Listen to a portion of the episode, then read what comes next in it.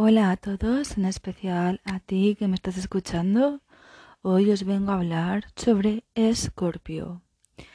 El elemento de este signo es el agua, su planeta regente es Plutón y su casa es la octava. Escorpio es el momento de la muerte de aquello que se definió a sí mismo en Leo. Esta construcción, la identidad, siempre deja fuera un lado oculto, la sombra el lado oscuro de nosotros mismos. La sombra es lo negado o reprimido, lo que nos incomoda, lo que no es aceptable. Pero es allí donde está el mayor tesoro al que podemos llegar, enfrentando al dragón de los miedos que habitan en las profundidades de nuestro inconsciente. El dragón siempre vigila un inconmensurable botín y, al igual que al miedo, debemos vencerlo para apropiarnos de un tesoro que nos pertenece. El miedo solo opera en el ámbito del ego, quien siente que tiene el control de todo el ser.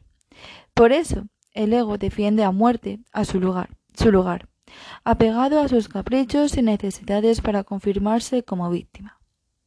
Escorpio recupera esta sombra y la pone de manifiesto para que una nueva potencia se revele y se pueda integrar en el camino hacia la plenitud del ser.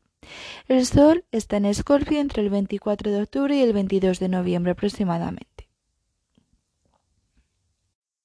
Las escenas escorpianas de la vida son aquellas en las cuales la tensión y el intercambio de energía son tan impresionantes que las partes terminan fusionándose.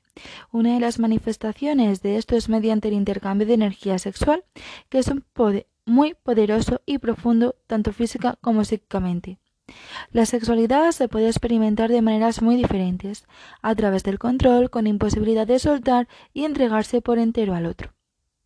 O el de la entrega total que habita el contacto con la vitalidad y la fusión en el amor, lo que permite que circule a través de los amantes la fuerza de la, del kundalini, capaz de liberar, vitalizar, transformar y sanar todos los planos del ser. Escorpio es tanto destrucción como liberación de energía, que está estancada, como la psique humana promedio le tiene terror a la destrucción, a la potencia, a la intensidad vibratoria, en respuesta a todo eso, justamente lo que hace es controlar. La energía estancada enferma, la liberación de la energía sana.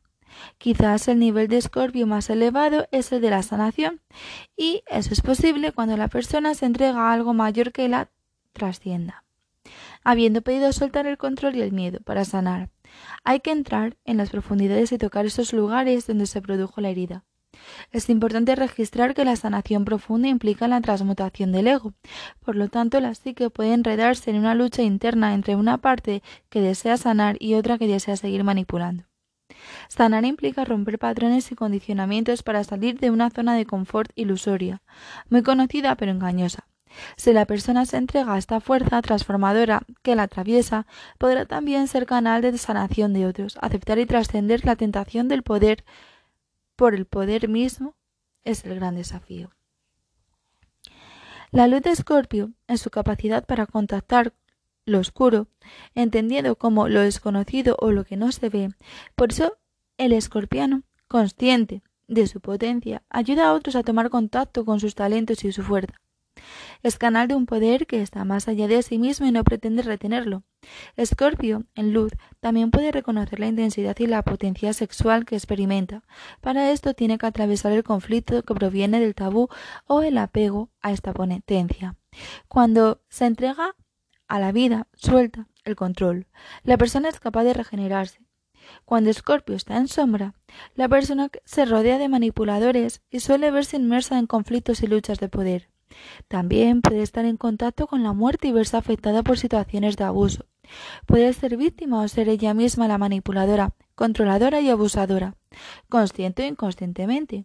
Cuando hay una presencia importante de energía escorpiana y la persona no es consciente de ello, su conducta oscila entre la omnipotencia, o sea, es decir, se apropia del poder vital y abusa de él, y la impotencia. No puede apropiarse de su poder. Gracias por escucharme. Nos vemos en el próximo episodio de Astrológicamente Lore. Si te ha gustado, dale a seguir.